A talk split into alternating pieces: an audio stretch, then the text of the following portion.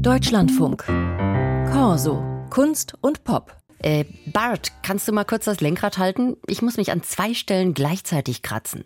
Das ist eins dieser Zitate aus Die Simpsons. US-Zeichentrickserie kennen Sie sicher, gibt seit 1989 rund um Homer, Marge und ihre Kinder. Schräge Einzelfiguren, die als Familie dann doch irgendwie funktionieren. Kennzeichen Glubschaugen und Überbiss. Der Schöpfer der Simpsons ist Matt Groening und der wird heute 70. Antje Sieb gratuliert und wir mit. Bei den Simpsons wird alles und jeder auf die Schippe genommen. Manchmal auch der Erfinder höchst persönlich. Zum Beispiel, wenn Homer und Marge Simpson im Museum auf eine seiner alten Comiczeichnungen stoßen. Matt Groening? Wie kommt der denn in ein Museum? Der kann nicht mal gut zeichnen. Au!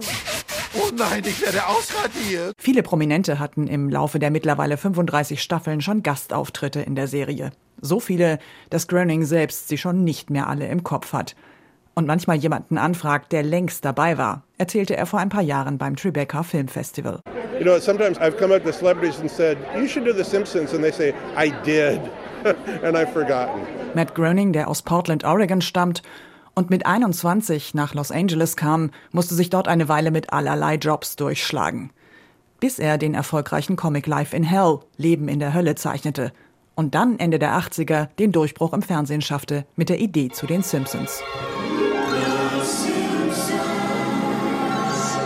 Eine Zeichentrickfamilie, die nie altert und deren Namen Groening fast alle einfach aus seiner eigenen Familie übernommen hat.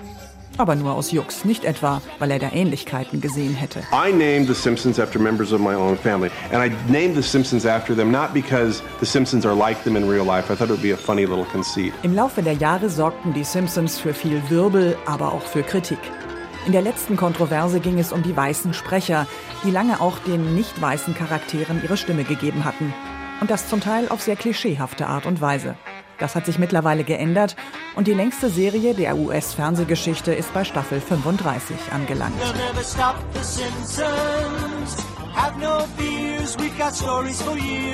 Matt Groening hat schon lange einen eigenen Stern auf dem Hollywood Walk of Fame und insgesamt 14 Mal den renommierten Fernsehpreis Emmy gewonnen. Im Privatleben ist der erfolgreiche Comiczeichner, Autor und Produzent in den letzten Jahren noch mehrfach Vater geworden. Und auch in der Serienwelt hat er neben den Simpsons noch zwei weitere Sprösslinge. Alle ein bisschen glubschäugig und mit dem charakteristischen Überbiss.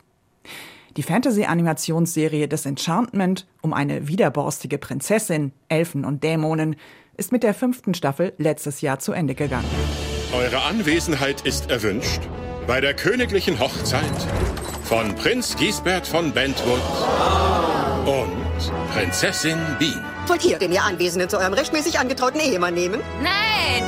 Die schon zweimal eingestellte Serie Futurama, in der es den Pizzaboten Fry in die Zukunft verschlagen hat, bekommt allerdings gerade nochmal eine Fortsetzung. Eine gute Nachricht, Freunde. Wir haben wohl eine massive Disruption des Zeitstroms überlebt. Äh, was genau ist passiert? Echte Fans gucken die Folgen mehr als einmal.